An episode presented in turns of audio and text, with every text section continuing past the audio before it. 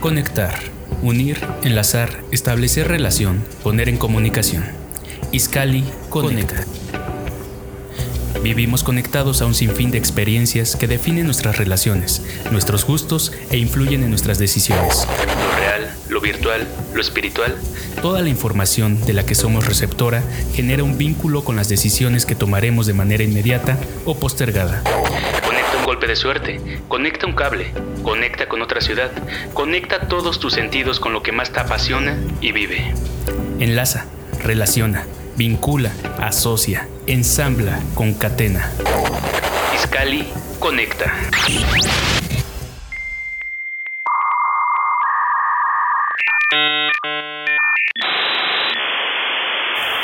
Iniciamos.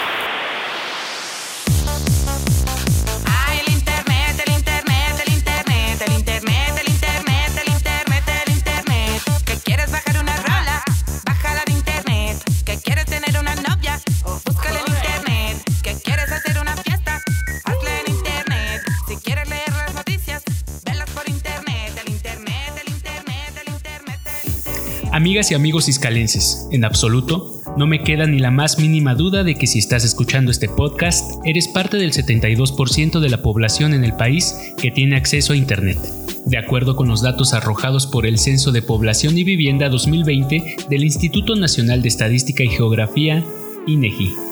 En este sentido, la encuesta nacional sobre la disponibilidad y uso de tecnologías de la información en los hogares 2019 muestra que existen 86.5 millones de usuarios de teléfonos celulares, de los cuales 9 de cada 10 cuenta con un celular inteligente.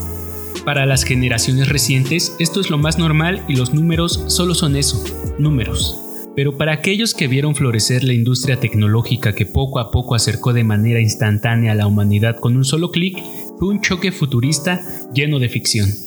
La batalla, hoy en día, no solo es por establecer una conversación con familiares, equipo de trabajo o servidores públicos, la batalla es por la interacción.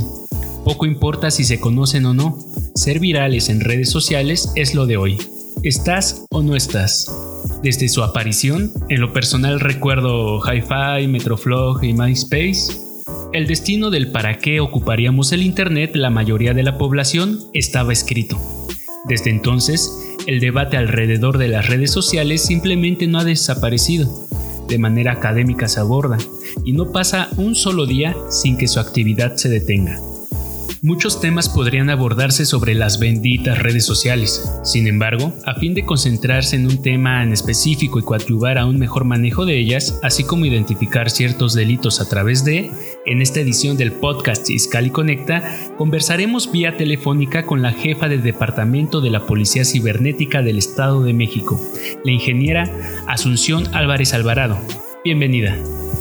Muchísimas gracias, y gracias por el espacio de la Secretaría de Seguridad, del Estado de México y de la propia Policía Cibernética. ¿Cuál es el, la función de la Policía Cibernética? La Policía Cibernética del Estado de México es la unidad con la que cuenta la Secretaría de Seguridad del Estado de México para prevenir, atender e investigar los delitos que se cometen mediante el uso de las tecnologías de la información. Eh, con esto abarco todo lo que tenga que ver con equipos móviles, computadoras, eh, todo, todo lo que tenga que ver con eh, equipo tecnológico. ¿Hace cuánto tiempo inició, iniciaron operaciones como tal el departamento? La Policía Cibernética inició en agosto del 2015 cuando se anunció el fortalecimiento de esta unidad para el combate a este tipo de delitos. Eh, es importante recalcar que el Estado de México fue uno de los primeros en apoyar y, hacer reunir esfuerzos para que se contara ya con un área eh, que atendiera este tipo de estos tipos de incidentes. Esto también basado en el cumplimiento de los convenios con eh, a nivel nacional para eh, la creación de un modelo homologado de unidades de policía cibernética, como bien lo digo, a nivel nacional. Tomó fuerza en 2017, pero como tal, nosotros en funciones iniciamos en 2015. Ingeniera, es relativamente pues nuevo, nueva, nuevo el departamento. ¿Qué, ¿Qué retos han tenido a partir del 2015? Por ejemplo, desde ese momento al día de hoy, ¿cuánto han avanzado y cuánto ha aumentado el delito cibernético? Creo que en cuestión de tanto de experiencia como de, de, esta parte de darle a conocer a la ciudadanía que existe o que existe un área donde se le puede brindar el, el apoyo en estas cuestiones creo que ha sido una, un avance considerable. Por ejemplo, eh, yo le podría decir no tanto el, dato de que si ha avanzado los delitos o no, que hasta cierto punto tiene que haber un incremento porque como bien se ve de forma general, sí hubo un incremento significativo en el uso de las tecnologías. Hablemos de años atrás al día de hoy, que así sí ha sido significativo. Por lo tanto, también tiene que haber un incremento en los incidentes eh, cibernéticos. Si hablamos, por ejemplo, de forma general de incidentes que nosotros hemos recibido, por ejemplo, en 2015, eh, fueron de agosto que se, que se inició, fueron 1.248 incidentes que logramos captar de la población en ese tiempo. Sin embargo, para, por ejemplo, 2020, estamos hablando ya de 11.871 incidentes, o sea que si es, es este, muy significativo el, incremento que hemos tenido en tanto en el acercamiento que ha tenido la ciudadanía al, al solicitar el apoyo con nosotros, la orientación eh, o el dar a conocer lo que le esté, lo que esté pasando por algún tipo de incidente a años atrás. Por supuesto, ingeniera, eh, a mayor uso sin duda los pues, delitos van aumentando, pero aquí lo, importante es la experiencia que se ha ganado a través de los años y relativamente pocos, eh, la confianza que se ha generado alrededor de. Y, lo, lo, digo porque mucha gente creo que desconoce la función de la policía cibernética o, o en qué momento acudir a ella, ¿no? Entonces, pues para enumerar quizá o, que la gente tenga más conocimiento de, eh, ¿nos podría eh, comentar cuáles son los delitos más comunes en el Estado de México? Sí, se da mucho, eh, tenemos muy identificado, bastante identificado en el Estado de México en específico el delito de fraude, aunque, aunque yo le comentaría que este delito se da a nivel nacional muchos estados lo tienen como uno de los principales o los, de los que más se cometen o de los que más denuncian la ciudadanía, ¿no? Pero en México sí eh, tenemos identificado lo que es el fraude, el acoso, la usurpación de la identidad y también el tipo de extorsión cuando lo hacen, por ejemplo, utilizando alguna social, algún, este, alguna publicación, algún mensaje que lo hagan llevar, llegar a través de algún dispositivo. Estamos hablando con la jefa de departamento eh, de la Policía Cibernética del Estado de México, Asunción Álvarez Alvarado. Eh, una pregunta, ¿qué delitos son los que se producen mediante las redes sociales? ¿Cuál es la red más común para utilizarlos? Ya sea el WhatsApp, el Facebook, eh, últimamente ha tenido mucha fuerza Instagram quizá. Mm, sigue siendo Facebook una, es una de las redes más comunes, y la más común. Por lo tanto, tenemos mucha incidencia eh, de derivadas de esta red. ¿Cuáles serían las principales? Pues a lo mejor estaríamos hablando de acoso o de ahorita tenemos o tenemos mucha incidencia a través de Facebook, por ejemplo, en cuestión a lo mejor de extorsión en, en el sentido de la extorsión por, por publicar imágenes de contenido íntimo, ¿no? que se da más en las, en las chicas o más bien son las que más reportan. Pero sí tenemos identificado a Facebook como la más popular y la más utilizada. ¿Quiénes suelen ser las personas que más eh, recaen o más caen en estos delitos? Fíjate que hemos detectado que, por ejemplo, varía dependiendo del tipo de delito. ¿no?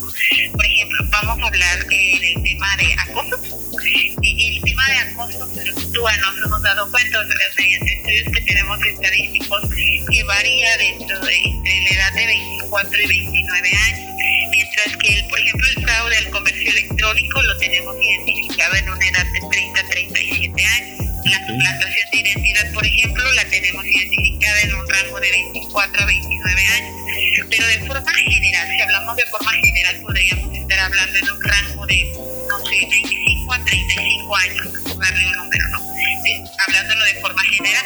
Sin embargo, no podemos englobar como tal a un grupo de personas dentro de... Eh, lo que quiero decir es, por ejemplo, en el delito de fraude vamos a tener poca incidencia en jóvenes porque normalmente eh, se le comete más a las personas que ya manejan una cuenta hablo de una cuenta bancaria, hablo de, que ya hacen eh, algún tipo de compra, no así los jóvenes que tienen poco acceso a estos, a este, a esta actividad, pues sí, sí llegan a ser víctimas, pero son, son menos a la población hablando de unos 30, 35 años, porque ya son personas que manejan una cuenta, que ya tienen como una vida eh, o ciertas actividades ya establecidas.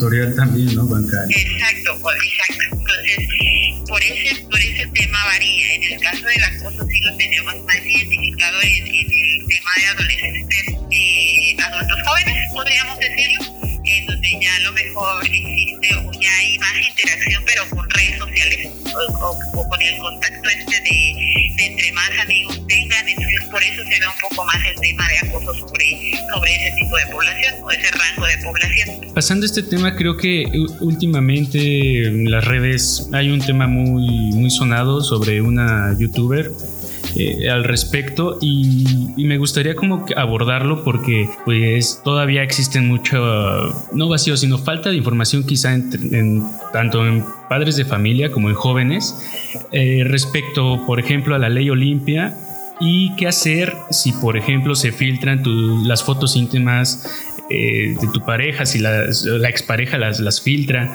el famoso denominado PAC ¿Qué hacer? Eh, ¿qué, nos podría comentar respecto al tema? Eh, voy a ser tanto breve en este sentido.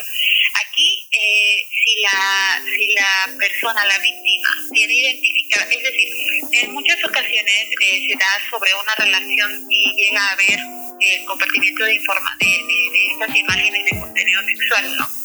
Y sucede que pareja y de repente se corta la relación y empieza a lo mejor el tipo de amenaza o que esta persona difunde estas fotografías, la de la denuncia, o sea, hay que realizar la denuncia, ¿por qué? Porque tú puedes estar completamente segura a quién se lo enviaste, ¿no? A quién se lo enviaste y quién tenía bajo su resguardo esa información que de alguna forma está pues catalogada como de tipo íntimo, ¿no? O privado no tenía a lo mejor ningún derecho o no, no, no se le debería ningún derecho a el, compartirlas o divulgarlas con tal de hacerle algún tipo de daño a nadie. Ahora, igual se investiga. Ahora, cuando en muchas ocasiones eh, se da esta situación de que las chicas o los chicos, porque se puede dar en ambos sentidos, conocen a una persona por Facebook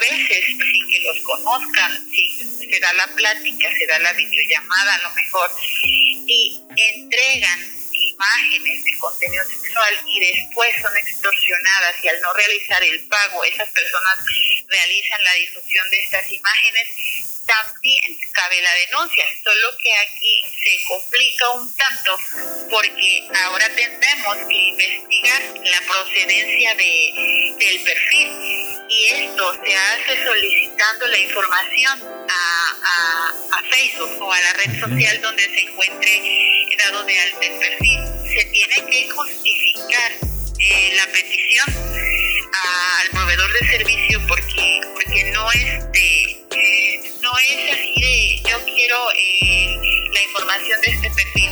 Hay que sustentarlo y hay que decirle al proveedor, exacto, decirle al proveedor de servicios por qué se solicita esa información o por qué es importante, qué daño vamos a evitar al solicitar esa información al proveedor. Tras hacer este, la investigación, ¿cuáles son las penas eh, o el castigo que, que, enfrenta el que realiza ya sea la extorsión, el que difunde estas imágenes? ¿Cuáles son las penas que llegan a alcanzar? Eh, ese, ese, dato realmente lo, lo, tendría, lo tiene que determinar el Público, dependiendo de lo que la víctima proporcione como evidencia.